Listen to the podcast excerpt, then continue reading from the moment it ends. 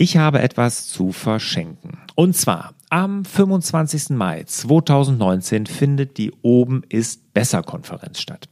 Und dort gibt es viele, viele interessante und inspirierende Speaker, und zwar den Professor Lothar Seiwert, den Bert Overlack, Thomas Stahl, Heiko Schneider und auch Martin Geiger, der das ganze Event ins Leben gerufen hat und ich werde auch einen kleinen Vortrag dort halten. Ja, und das Ganze ist konzipiert für Unternehmer und da ich auch dort sprechen werde, habe ich zehn Freikarten bekommen und die würde ich gerne unter euch verlosen. Also, wenn ihr daran Interesse habt, schreibt eine kurze E-Mail an office@larsbobach.de Betreff oben ist besser. Und dann kommt ihr in den großen Lostopf und eventuell seid ihr dann am 25. Mai 2019 mit dabei und wir lernen uns mal persönlich kennen. Mich würde es freuen. Alle Infos unter oben ist besser.de.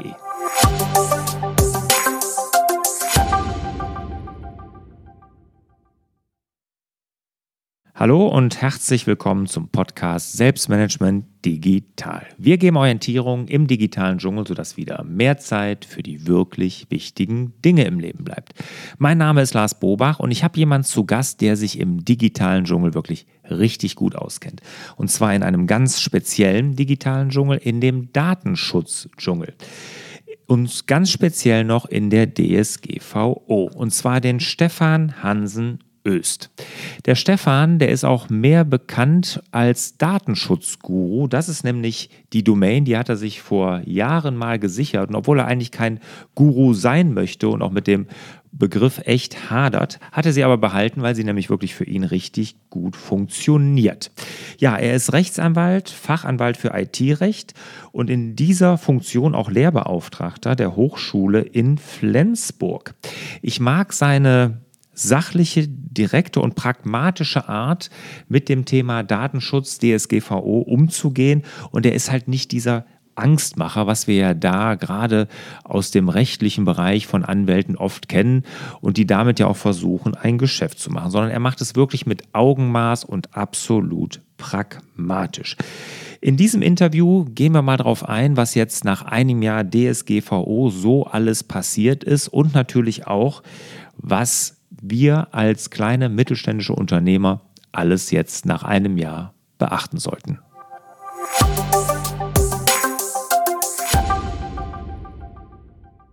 Stefan, ein Jahr DSGVO. Ist die Welt jetzt eine bessere? Nein. Nächste Frage. Nee. Okay. nee, das, das, die Welt ist sicherlich keine bessere. Also das, das kann man ganz deutlich sagen. Die DSGVO ist vielleicht eine Dimension mehr, die sich jetzt in unserer Welt abspielt. Weder die Welt noch die Datenverarbeitung an sich ist durch die DSGVO ein Stück weit besser geworden. Das kann ich, glaube ich, ganz deutlich sagen. Das hört sich ja an, als wärst du jetzt auch ein Kritiker der DSGVO. Also du bist da nicht der größte Fan.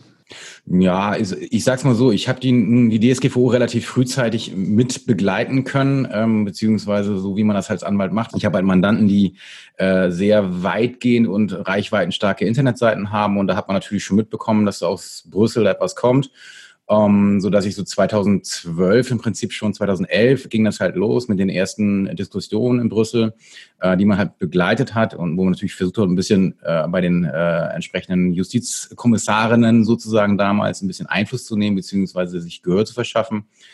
Ähm, dann war lange eigentlich ruhig. Das heißt, man es war gar nicht zu erwarten, dass eine Datenschutzgrundverordnung kommt, sondern eigentlich war was ganz anderes geplant. So, jetzt ist die Datenschutzgrundverordnung nun äh, aber dann eben raus. 2016, 2018 ist sie dann, seit 2018 gilt sie ja nun seit 25. Mai.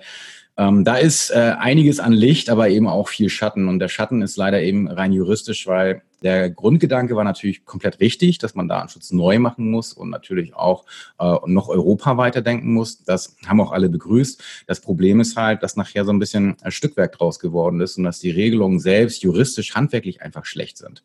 Das muss man leider ganz deutlich sagen und das rächt sich jetzt eben tatsächlich in der Praxis, weil wir ja Juristen einfach damit rumeiern und nicht genau wissen, wie wir damit umgehen wollen.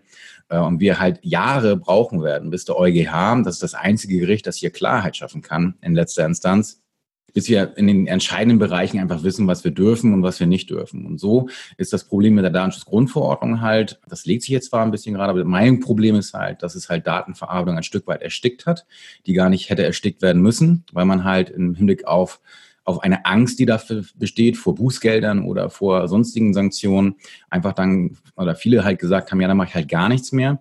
Und das ist halt meine Kritik daran, dass halt dieses Thema einfach nicht durchdacht worden ist im Hinblick auf die Regelung und so halt gerade die, die kleinen und mittelständischen Unternehmen ja ihr Päckchen jetzt zu tragen hatten im Hinblick darauf, so wie mache ich denn das jetzt rein praktisch und äh, wie soll das gehen? Und das ist halt mein Hauptkritikpunkt, dass die Regelungen an sich einfach handwerklich so schlecht sind, dass man dass nicht nur wir, nicht nur der, der, der Unternehmer sie da draußen nicht verstehen kann, sondern dass auch wir Juristen sie nicht verstehen können. Ja, das gab ja wirklich der Auslegung, dass Leute haben teilweise ihre Seiten vom Netz genommen als vor Angst. Ne? Es gab äh, das Drohszenario Abmahnwelle, die wird kommen, die ist ja, glaube ich, ausgeblieben. Da werde ich ja. aber gleich auch noch ein paar Fragen zu stellen. Aber was ich verstanden habe, auch schon im Vorfeld, dass viele Juristen, wie du ja auch gesagt haben, dass es äh, Urteile bedarf, dass man die überhaupt dann erstmal richtig einschätzen kann, was dahinter steht. Mm, was richtig. du auch gesagt hast, was der Europäische Gerichtshof machen muss. Ja. Gibt es denn schon welche? Ja, es gibt jetzt, also im Prinzip vergeht eigentlich keine Woche, in der wir nicht neue Urteile bekommen. Das sind aber jetzt keine EuGH-Urteile, sondern das sind alles jetzt äh, Urteile der, der sogenannten Instanzgerichte, also der, der vor allen Dingen der Landgerichte in Deutschland, teilweise auch Amtsgerichte, die jetzt eben auch die Datenschutzgrundverordnung schon anwenden müssen, in also ganz normalen oder klassischen Bereichen. Und da gibt es jetzt erste Dinge, das sind aber immer nur erste, sage ich mal, Schlaglichter auf bestimmte Rechtssituationen.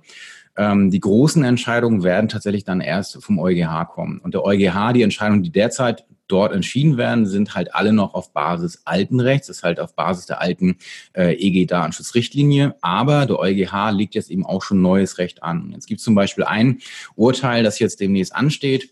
Äh, da ging es gerade jetzt letzte Woche durch die Presse, dass die Schlussanträge vom Generalanwalt beim EuGH davor liegen. Da geht es halt um Cookies und Cookie-Layer, äh, also diese Cookie-Einblendinformationen, ähm, sage ich mal. Äh, das sogenannte Planet 49-Verfahren. Und da droht tatsächlich nochmal extrem ungemacht, denn der Generalanwalt beim EuGH möchte halt für jedes Cookie, egal ob personenbezogene Daten enthalten sind oder nicht, halt eine Einwilligung. Und die Einwilligung kann auch nicht einfach mit so einem Banner erteilt werden, durch Weitersurfen ist das für dich okay, sondern die muss halt wirklich ausdrücklich erfolgen. Wenn sich der EuGH diesem Antrag des Generalanwalts beim EuGH anschließt, dann fragt nicht nach Sonnenschein. Äh, okay. da bin ich mal gespannt. Zumal die Website vom EuGH selbst diese Voraussetzung aktuell nicht erfüllt. okay, das kann ich mir vorstellen. Ja, das ist, das ist ja wirklich spannend zu beobachten. Da geht ja auch jeder zurzeit anders mit um. Das ist nämlich genau das, was du ja auch sagst. Ne? Ja. Jeder interpretiert da wirklich selber das Recht rein oder jeder Anwalt ja auch. Und man hat ja, keine klaren Richtlinien. Ne? Ja. Jetzt, was mich ja überrascht hat, das hatte ich im Vorfeld dann auch schon mal gehört, wobei ich da große Sorge hatte, ist so eine Abmahnwelle. Ne? Dass jetzt mhm. die Abmahnanwälte alle um die Ecke kommen ja. und Hurra schreien, die DSGVO ist da und dann mit Bots über unsere Webseiten surfen und alles zusammentragen und dann wirklich dann diese Abmahnwelle kommt. Ist nicht mhm. passiert. Nee, bis dato kann man noch nicht von einer Abmahnwelle oder ähnlichem sprechen. Das ist vollkommen richtig. Ähm, haben wir also nicht. Ich hätte das Wie tatsächlich. Wie erklärst auch, du dir das? Wie erklärst du dir das? Äh, das ist eigentlich tatsächlich relativ leicht zu erklären. Aber wichtig vorab erstmal, dass ich mich da auch geirrt habe, denn ich hätte schon gedacht, dass die Abmahnwellen kommen. Erklären lässt sich das eigentlich ganz einfach daraus, dass wir halt im, im Wettbewerbsrecht und da die, die Abmahnungen basieren halt letztlich auf einem Wettbewerbsrecht, dass wir halt damit die Situation haben, dass jemand, der im Glashaus sitzt, nicht mit Steinen schmeißen sollte. Das heißt, wir haben im Wettbewerbsrecht in der Regel eine Mitbewerbersituation und dafür müsste ich selbst erstmal clean sein um dann mit einem Stein werfen zu können.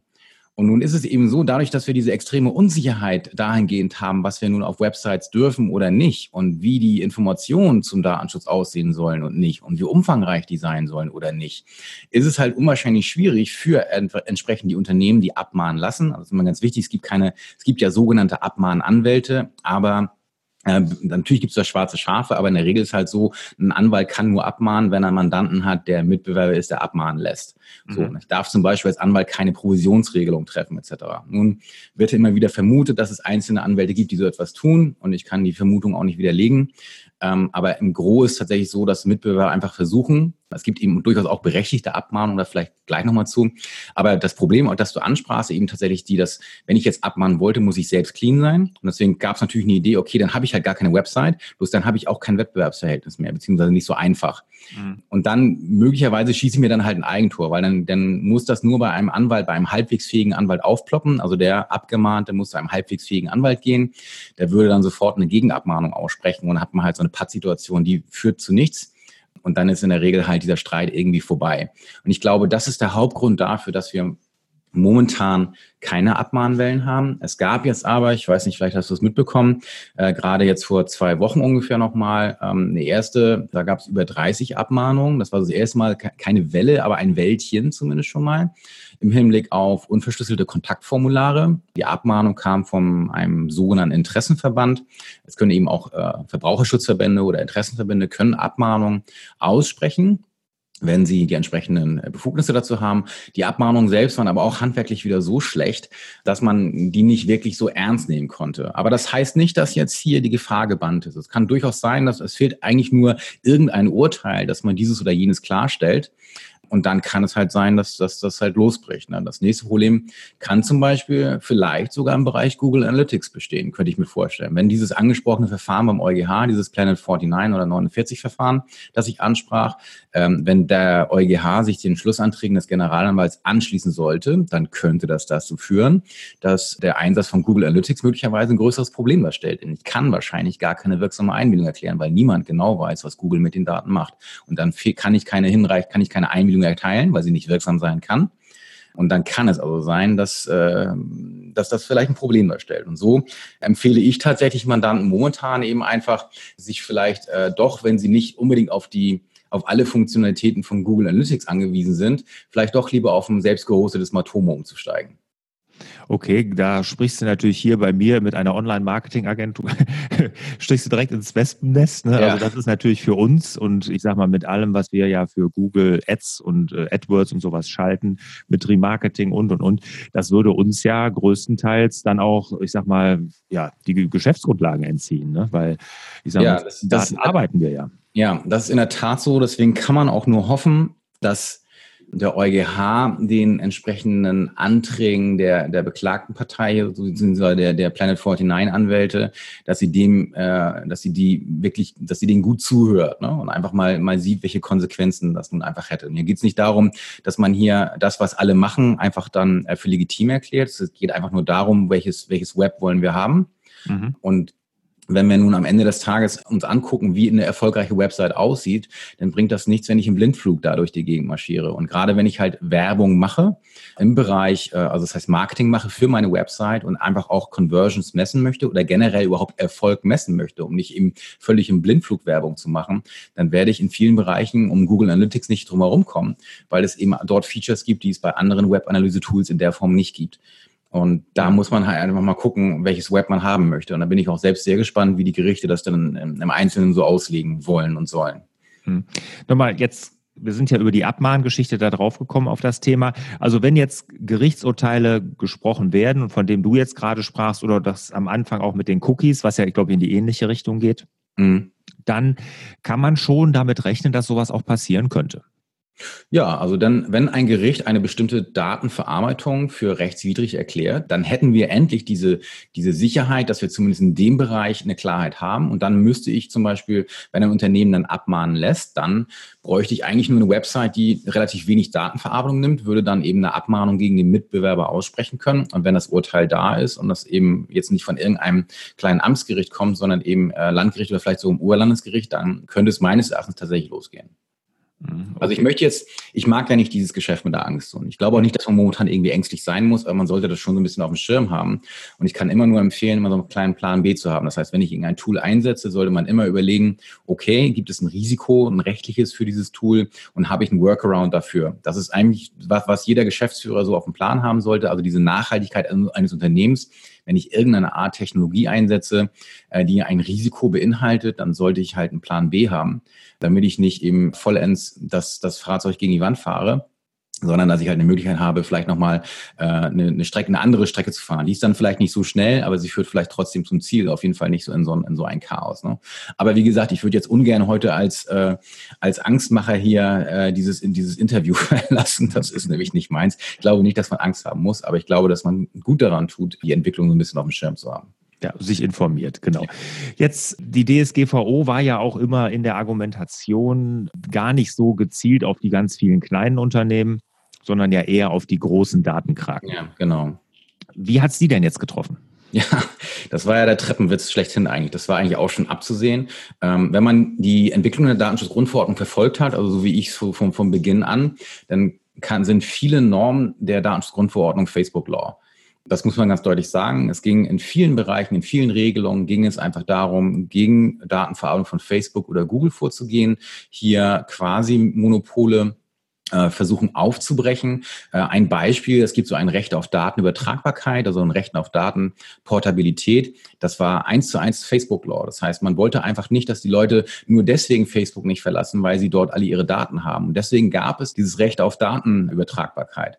Nur ist es leider so, dass diese Regelung völlig aus dem Ruder gelaufen ist, weil sie gilt nicht nur für Facebook, sondern sie gilt für jeden. Es geht zum Beispiel so weit, dass es nicht ganz klar ist, also wahrscheinlich gilt es sogar für Arbeitnehmer. Also wenn jetzt ein Arbeiten, eine Arbeitnehmerin oder Arbeitnehmer dich verlässt, dann hätte sie theoretisch im Hinblick auf die Daten, die sie dir gegeben hat, oder er dir gegeben hat, einen Anspruch darauf, dass die Daten in einem elektronischen Format äh, für ihn exportiert werden kann, damit er das so anders wieder einspielen kann. Die Idee war eben, dass ich das soziale Netzwerk verlassen kann und meinen sozialen Graphen, mein, mein Social Graph, das heißt meine Freunde, die kann ich quasi mitnehmen, um sie beim nächsten sozialen Netzwerk einzuspielen. Also klassisches Facebook-Law. Das ist erstmal eine gute Idee. Bloß dann muss man es natürlich auch so machen, dass es nur für diese großen Portale gilt. Das hat man aber nicht, sondern man hat diesen, diesen Anspruch halt völlig weitgehend gemacht. Das gleiche mit diesem Recht auf vergessen werden. Das ist eben, das betraf auch eigentlich nur Suchmaschinen oder sogenannte Intermediäre, so war das gedacht, äh, damit man eben nicht ständig im Netz ist, sondern eben gerade zum Beispiel Kinder, die dort speziell geschützt werden sollen, ein Recht haben, aus dem Netz rauszukommen. Bloß auch dieses Recht auf Vergessen werden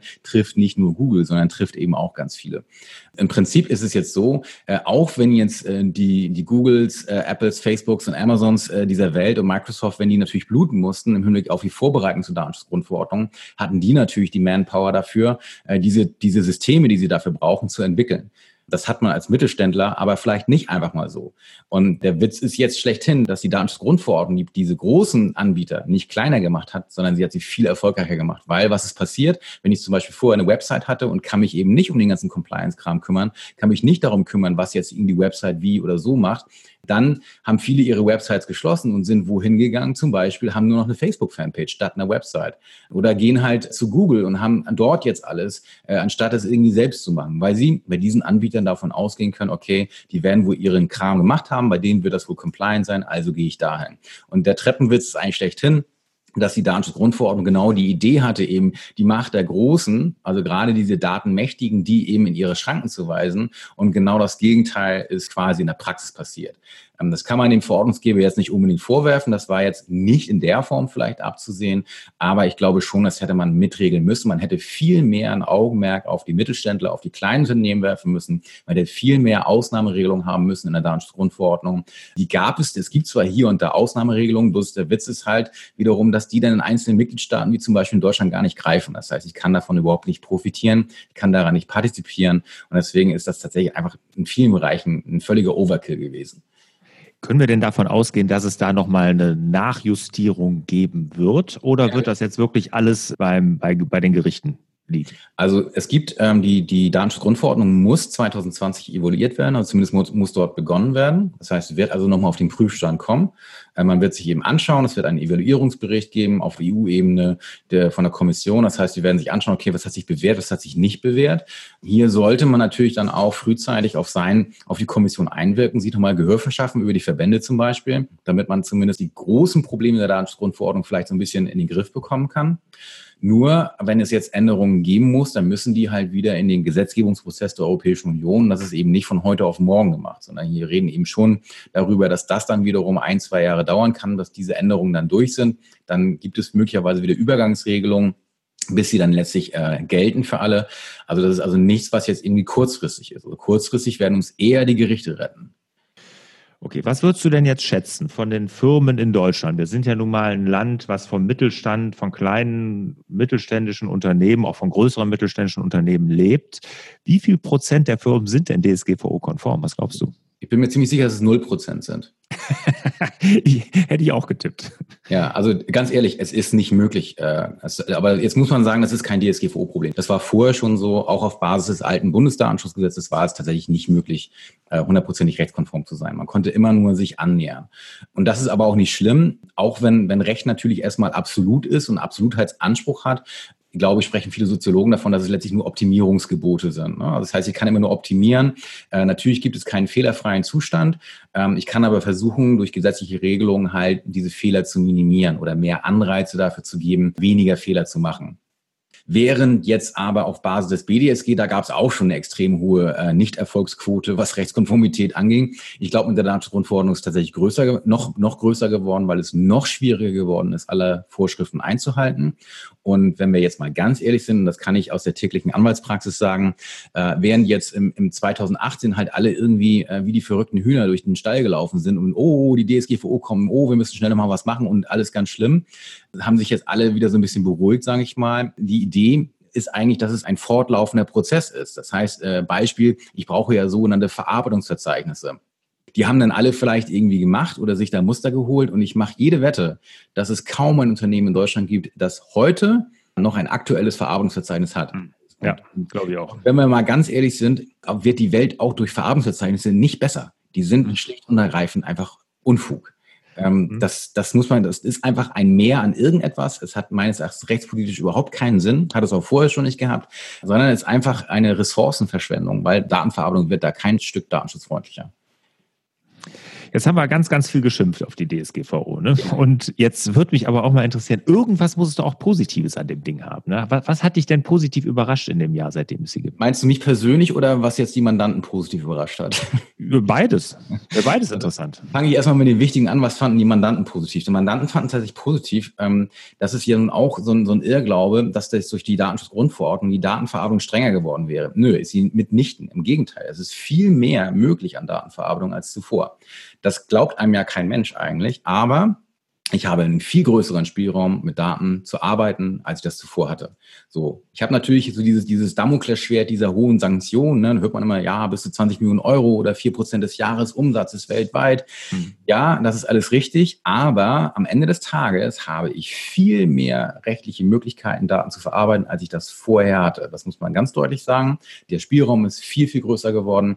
Und einige Unternehmen nutzen das mittlerweile eben auch, andere eben nicht weil sie eben ängstlich sind und das ist auch völlig okay. Jeder muss sich damit irgendwie wohlfühlen mit dem, was er dort tut. Das ist alles in Ordnung. Aber das hat die Mandanten überrascht. Äh, positiv tatsächlich auch viele, weil die ja gemerkt haben, ey, das ist möglich, das hätte ich ja gar nicht gedacht. Äh, ich dachte, es wäre alles strenger geworden. Nee, strenger ist nur die Bürokratie geworden. Also das, das ganze, die ganze Verwaltung sozusagen, das, was ich machen muss, so die reinen Compliance-Pflichten, die sind strenger geworden. Aber, Dokumentationspflichten und sowas. Ne? Genau, das, das mhm. ganze Thema Dokumentation, Information, das ist alles strenger geworden. Das nervt natürlich viele auch. Aber was wirklich sehr viel lockerer geworden ist, eigentlich dieses Thema, was darf ich denn an Daten verarbeiten und wo dürfen Daten hin und, so weiter. Das ist wesentlich äh, einfacher geworden. Das hat also die Mandanten positiv überrascht. Für mich persönlich war positiv, auch wenn sich das heute anders anhören mag, ich bin ein großer Freund des Datenschutzes, weil ich glaube, dass die Datenschutzgrundverordnung die Wichtigkeit, ähm, die Relevanz von Datenschutz natürlich deutlich erhöht hat. Das war ein Thema, das sonst eigentlich eher so ein bisschen äh, nebenbei lief. Es sei denn, man hat jetzt sehr datenintensiv gearbeitet und hatte das Thema schon vorher auf dem Schirm. Das heißt, es hat, es hat Datenschutz im Prinzip ein bisschen mehr auf die Landkarte gesetzt. Das fand ich persönlich positiv. Und zwar jetzt nicht, weil, weil man mehr zu tun hat, also genug zu tun hatte ich auch vorher schon, äh, sondern weil, weil diese Wertschätzung einfach jetzt da ist und man dieses Thema, ja, dadurch das Thema an sich eben mehr Relevanz bekommen hat. Ob das denn in, in zwei, drei Jahren noch so sein wird, weiß ich nicht. Ich denke aber tatsächlich schon. Und das hat mich tatsächlich positiv überrascht, weil so all dieser, äh, diese negativen Geschichten, über die wir nur auch heute gesprochen haben, ähm, ja, die sind natürlich da und darüber muss man sprechen. Aber Fakt ist eben auch, dass Datenschutz an sich eben erstmal wichtiger geworden ist. Bevor wir das Thema Datenschutz verlassen, die letzte Frage.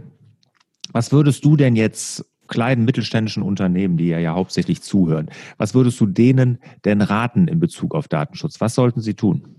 Ja, ich glaube, erstmal, äh, Angst ist nie ein guter Ratgeber. Ich glaube, man sollte mit einer gewissen entspannten Gelassenheit daran gehen, aber es eben auch nicht schleifen lassen. Und was ich vielen Mandanten halt einfach sage, wenn die wissen, ja, was darf ich denn nur an Daten machen, was nicht? Und dann kann ich gerade so, wenn, wenn da jetzt Mütter und Väter unterwegs sind und da Unternehmer sind, den kann ich immer nur sagen, sowas, wie würdest du das denn finden, wenn jetzt deine Tochter oder dein Sohn hier dieses Datenobjekt ist sozusagen? Man soll ja eigentlich Subjekt sein, aber in vielen Bereichen hat man das Gefühl, man ist halt Objekt von Datenverarbeitung. Wie würdest du das denn finden? Wenn das damit umgeht und oder wenn, wenn das mit den Daten passiert. Und das hilft manchmal einfach so ein bisschen, äh, viele haben ja selbst für sich kein Problem damit, sagen so, ja, ich habe nichts zu verbergen und so weiter, mir ist das ja egal. Aber wenn es dann um die eigenen Kinder geht, dann findet manchmal noch ein kleiner äh, ja, Gedanken- oder Denkprozess statt, ja. wo man vielleicht mal von A nach B guckt. Und und wichtig ist halt für diese Entscheidung erstmal dieses Thema Information. Weiß ich denn überhaupt, was da passiert? So, man kann natürlich jetzt viel über viele Unternehmen schimpfen und mir steht es jetzt nicht an, das ist auch nicht heute mein Thema, jetzt über große Plattformen zu schimpfen. Bloß ich finde halt schon, dass ich wenn jetzt jemand meine Daten verarbeitet oder die vielleicht dann eben die Daten von irgendwem verarbeitet, meine ich schon, dass er sich Gedanken darüber machen kann. Gerade wenn er hier große Plattformen nutzt oder Softwareanbieter nutzt oder Schnittstellen nutzt, äh, dass er sich einen Kopf macht, okay, wenn die Daten dort jetzt hingehen, sind die Daten dort A sicher? Sind die Daten noch weiterhin dort nur für die Zwecke verwendet, für die ich sie eigentlich dorthin spielen wollte? Oder werden sie dann auch von demjenigen, der die Daten dann hat, auch für eigene Zwecke verwendet? Und ist das eine gute Idee? Und das sollte man sich auch überlegen, weil die rechtsprechende EuGH in vielen Bereichen eben sagen wird, dass du mitverantwortlich bist für das, was da zum Beispiel bei demjenigen passiert, den du da nutzt. Und dann sollte man sich gut überlegen, was man tut. Und ich kann generell immer nur sagen, das ist aber ein genereller Ratschlag, man sollte nie zu sehr auf ein Pferd setzen. Äh, wenn es jetzt zum Beispiel eine Plattform gibt, auch da sollte man halt einen Workaround haben das werden eben viele merken, dass wenn es wird halt ein Plattformsterben geben irgendwann, es werden neue Plattformen kommen und diese diese Schnelligkeit, die dahinter ist, die heißt eben auch beweglich zu sein. Es ist nie eine gute Idee, sich auf irgendetwas einzuschießen, sondern man sollte halt auch da immer flexibel bleiben. Ich glaube, Flexibilität ist glaube ich sowieso so also ein, eine Kernfähigkeit, die jeder Unternehmer heute zwingend haben muss, um jederzeit eben umschwenken zu können und eben auch im Hinblick auf Datenverarbeitung. Agil ist ja auch das Modewort der Zeit. Ja, das stimmt, ja. Stefan, vielen Dank bis hierhin. Kommen wir mal zu den Schlussfragen. Hier bitte ich immer um kurze und präzise Antworten. Stefan, welcher ist dein wichtigster Produktivitätstipp? Ja, schreib dir alles auf, was du tun sollst. Und zwar sofort, wenn es dir einfällt. Wie sagt äh, hier David Allen so schön, the mind is for having ideas, not for keeping ja, them. Ne? Genau. Mein Reden. Aber das ist nicht mein Reden, sondern das habe ich auch von ihm. okay, wo schreibst du das dann auf? Wie bitte? Wo schreibst du das dann auf? Ja, ich, ich bin äh, so ein Digitaler. Ich habe das nicht so mit Papier. Äh, ich mag zwar gerne auf Papier zu lesen, aber ähm, bei mir gibt's schon so, seit vielen Jahren ein, ein Trusted System und das ist bei mir Omnifocus. Ah, okay. Das ist ja wahrscheinlich auch dann die Antwort zur zweiten Frage. Welches, welche App oder welchen Internetdienst kannst du der Selbstmanagement Digital Community empfehlen? Ja, also bei mir gibt es so ein Standardset. Ich habe das jetzt gerade wieder ähm, mit einer neuen Mitarbeiterin, die jetzt hier reinkommt. Da wird ein neuer Mac eingerichtet und das eigentlich, da kann man ganz genau sehen, was reinkommt und was raufkommt. Neben den Standard-Apps, die halt ähm, sozusagen an, on board sind, gibt es eigentlich folgende Apps bei mir. Das wichtigste ist OmniFocus. Das zweitwichtigste ist DevonThink Pro Office ähm, als Wissensmanagement-Lösung. Dann irgendein Mind-Manager-Tool, da bin ich eigentlich gar nicht festgelegt. Ich nutze meistens MindNote, manchmal auch iThoughts oder iThoughts X heißt es, glaube ich. Mhm. Ja, und, und schreiben tue ich in Ulysses. Das ist äh, so, das wären so meine, meine klassischen äh, Tipps, die man so hat. Und so Kalender, Fantastical. Das ist eigentlich so das, das Standardset von Apps, die ich brauche, um hier mein, meine Kanzlei und mein Unternehmen leiten zu können und betreiben zu können. Als Datenschutzguru, auch wenn du das natürlich nicht gerne hörst, hast du natürlich jetzt zurzeit wirtschaftlich oder von äh, Unternehmerseite sehr erfolgreiche Zeit, nehme ich mal an, aufgrund der DSGVO. Aber es waren ja sicherlich nicht immer nur gute Zeiten dabei. Was war denn so deine größte Herausforderung als Unternehmer und was hast du daraus gelernt? Ja, die größte Herausforderung war tatsächlich letztes Jahr. Also das letzte Jahr war schon sehr, äh, zwar auch erfreulicherweise umsatzträchtig, aber auch sehr arbeitsintensiv. Und das war das erste Mal, dass ich mich also wirklich ja, dass ich hier am Schreibtisch gesessen habe und geheult habe. Also das, äh, weil ich nicht wusste, wie ich das alles schaffen soll. Und das war auch keine Zeit, wo man noch irgendjemanden hätte einstellen können. Es gab keine Datenschutzrechtler mehr da draußen, die einem helfen konnten, weil alle waren komplett ausgebucht. Da habe ich das erste Mal ja, eine Herausforderung gehabt, so wie kannst du denn jetzt hier irgendwie noch sinnvoll in den Tag hineinleben oder ohne jeden Tag durchzudrehen? Und mein Learning war daraus auf, auf die harte Tour sozusagen, dass es wirklich, auch wenn man äh, äh, ich bin kein guter Neinsager gewesen, aber dass man wirklich absolut strikt Nein sagen muss. Und die, das heißt, es gibt so einen, so einen Spruch von David Heinemeier Hansen, einer der Basecamp-Gründer, äh, der immer, äh, die ja selbst sagen, ähm, no by default. Und no by default ist eigentlich auch meine, meine Grundregel seitdem, dass ich zu allem Nein sage. Es sei denn, es reizt mich halt äh, oder es bringt mich vorwärts oder es bringt andere vorwärts oder ich habe irgendwie, passt es in meinen Zeitplan. Aber ansonsten gibt's halt hier einen relativ fertigen Projekt oder Maßnahme oder To-Do-Plan, was halt zu machen ist. Und alles, was da on top dazu kommt, geht nur da rein, wenn es entweder mich extrem reizt, es eh schon in meiner Bucketlist ist, auf meiner Bucketlist ist, also irgendwie Dinge, die ich schon mal machen wollte, äh, oder es sonst aus irgendeinem Grund jetzt irgendwie passt. Aber ansonsten heißt halt Nobody Ford. Da fällt mir auch ein, äh, als ich deine Honorarseite gesehen habe auf deiner Seite, da fand ich das sehr, sehr ansprechend, wie du das genannt hast. Das habe ich dann auch für mich übernommen, wenn ich jetzt gefragt werde, dass du nämlich deine Honorare sagst, das sind Familienpreise. Ne? Familienpreise, genau, ja. Genau, Familienpreise sind so hoch, dass du auf jeden Fall noch Zeit für deine Familie haben wirst. Ja, genau, das ist richtig. Klasse. Ja. Das ist klasse. Passt ja da rein, ne? Passt. Ja, genau. Ja, dass man nämlich nicht dann mit günstigeren Preisen dann sie mit Tagen dann äh, verbringt, sondern dass du dann einfach Zeit für die Familie. Ja, genau. Den Spruch habe ich mir von dir kopiert. Ich hoffe, da das ist ja schön. Gute Idee. ja, genau, genau. Welches Buch hat dich denn als Unternehmer und Mensch am meisten geprägt? Es gibt zwei. Tatsächlich am meisten geprägt hat mich das, das war auch so eine Anfangszeit der Anwalterei. Das war so um, um ja, das war so 2004, glaube ich. Ähm, wo ich auch das erste Mal am Durchdrehen war und mich wusste, wo mir der Kopf steht. Da habe ich äh, Getting Things Done gelesen. Das hat mich nachhaltig geprägt. Das wäre das eine Buch, aber das haben wahrscheinlich bei dir äh, auch alle irgendwie mal in den Fingern gehabt, denke ich mal. Mhm, äh, das ja. zweite Buch, das für mich einen ganz nachhaltigen Effekt hatte, war Breaking the Time Barrier, heißt das. Ähm, das gibt's tatsächlich kostenfrei, das ist nämlich von den FreshBooks-Gründern. Und ich kann dir gerne noch den, den Link dazu schicken, wo man das runterladen kann. Denn da geht es darum, dass es niemals eine gute Idee ist, seine äh, Zeit gegen Geld zu tauschen. Das war mir vorher eigentlich auch schon klar, aber seitdem rechne ich bis auf wenige Ausnahmefälle nicht mehr aufwandsbezogen ab. Das heißt, ich rechne immer halt äh, sogenanntes Value-Based Pricing nennen die das, also wertbasierte Preise. Und das hat mir persönlich extrem ja, Gedankensprung gegeben, so dass man, dass es keine gute Idee ist, Zeit gegen Geld zu tauschen, sondern dass man eben tatsächlich auf Basis dessen, was man weiß, was man kann, seine Preise so anpassen sollte, dass es für beide Seiten, also für mich als auch für die Mandanten halt, dass da, äh, sage ich mal, Leistung und, und Gegenleistung in einem Verhältnis steht. Und das war für mich ein ganz, ganz wichtiges Learning sozusagen. Unbedingt den Link zuschicken, packen wir hier mit in den Artikel zu dem Interview. Mhm. Welches ist denn der beste Ratschlag, den du jemals erhalten hast? Der beste Ratschlag, den du jemals erhalten hast. Das ist tatsächlich, ähm, das sind auch wiederum zwei. Das eine habe ich schon gesagt, das ist No by Default.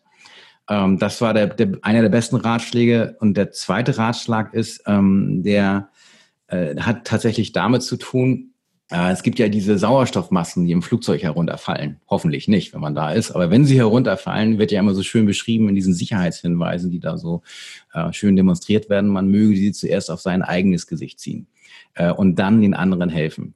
Und das äh, war für mich auch nochmal etwas, wo ich überlegt habe, so ja, ähm, ich bin nicht so gerne jemand, der, der primär an sich denkt, oder vor allem an sich denkt, sondern ich habe eigentlich immer gerne andere im Fokus, gerade so im Bereich der Familie. Und manchmal ist es aber eben sinnvoll, zuerst mal, äh, um sie, an sich selbst zu denken, sich die Sauerstoffmaske anzuziehen, um dann den anderen zu helfen. Weil es nämlich nichts, keinen Sinn hat, sich kaputt zu machen, sich selbst runterzuwirtschaften, bis man nicht mehr kann, sondern man muss auch mal ein bisschen an sich selbst denken, so dass man halt sein Energielevel irgendwie klar hat, dass man irgendwie fähig ist zu agieren und auch vor allen Dingen ähm, sinnvolle Entscheidungen zu treffen. Denn das bringt nichts, wenn man sich aufgibt für andere auch wenn man sie so gern hat und dann einfach in so einen State kommt, der, der einem nicht mehr ermöglicht, irgendwie rational gute Entscheidungen zu treffen oder auch emotional gute Entscheidungen. Deswegen äh, habe ich mir die Freiheit erlaubt, auch immer an mich zu denken und dann an andere und das entspricht eigentlich nicht meiner Natur, aber das war auch ein guter Ratschlag, den ich nicht immer, aber doch manchmal beherzige. Super Tipp ist auch immer eins meiner wichtigsten Tipps, auch in meinen MDD-Workshops. Da könnte man fast meinen, du wärst schon Teilnehmer da gewesen, weil das ist auch ein Riesenthema, dass man nämlich erstmal an sich denken muss, nämlich nur wenn ich mich um mich kümmere, kann ich auch immer gut für andere da sein. Ja. Genau. Letzte Frage, bevor wir uns verabschieden. Wo kann dich die Selbstmanagement Digital Community denn im Netz finden? Was bietest du denn da an? Ja, also die bekannteste Seite dürfte wahrscheinlich die Datenschutz-Guru-Seite sein, die datenschutz-guru.de. Äh, ich bin aber auch bei Twitter vertreten, nicht mehr so ganz, äh, eher so im, im, im Lurker-Zustand, also im passiven Zustand, aber da findet man mich unter äh, SayHo, also S-A-Y-H-O ist mein Twitter-Handle. Äh, da kann man mich erreichen und E-Mail-Adresse findet man auf jeden Fall auf meiner Website. Und wer mag, darf gerne schreiben. Und auf Facebook bist du nicht, ne? Äh, ich habe, ich hab, das darf ich gar nicht sagen, ne? Ich habe einen Fake-Account bei Facebook, aber auch nur, um zu gucken, wenn, wenn Mandanten da was haben, dass man mal da reinluscht. Mir war das immer zu viel, zu viel Rauschen, zu wenig Signal. Äh, ich habe jetzt nicht keinen keinen Glaubenskrieg gegen Facebook oder ähnliches, das ist einfach nicht so mein, mein Ding. Twitter war immer schon mehr meins und ähm, ja. Und ansonsten habe ich natürlich auch noch einen Podcast, der äh, so ein bisschen eingeschlafen ist in der Winterpause, der jetzt mal wieder losgeht und den findet man natürlich auch an den üblichen Stellen. Also speziell iTunes, äh, Spotify nicht, aus Gründen. Ähm, aber dieser und so weiter. Also egal, den findet man auf jeden Fall auch auf meiner Website. Alles klar, super.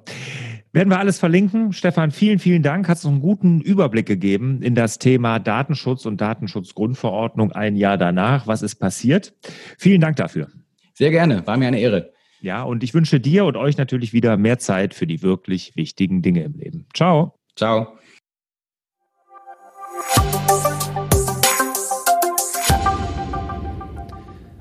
Aufgrund des tollen Feedbacks der bisherigen Teilnehmer meines MDD-Workshops, also der Teilnehmer, die den Mach dein Ding-Workshop besucht haben und gemeinsam mit mir ihr Navi fürs Leben entwickelt haben, und aufgrund deren Feedback habe ich den Workshop komplett neu konzipiert. Es ist sozusagen der MDD-Workshop 2.0 entstanden. In dem Zusammenhang habe ich das ganze Pricing-Modell auch nochmal über arbeitet. Und es gibt zum Beispiel ein Preismodell, wo die Akademie, die Teilnahme an meiner Online-Akademie direkt enthalten ist. Oder ein Preismodell, wo es auch persönliche Coachings, Videocoachings einmal pro Quartal mit mir persönlich gibt. Ja, alles das findet ihr unter larsbobach.de-mdd und es gibt dieses Jahr nur noch zwei Termine. Ja, also nur noch zwei Termine für den MDD-Workshop. Also wenn ihr daran teilnehmen wollt, dann meldet ihr euch am besten direkt an.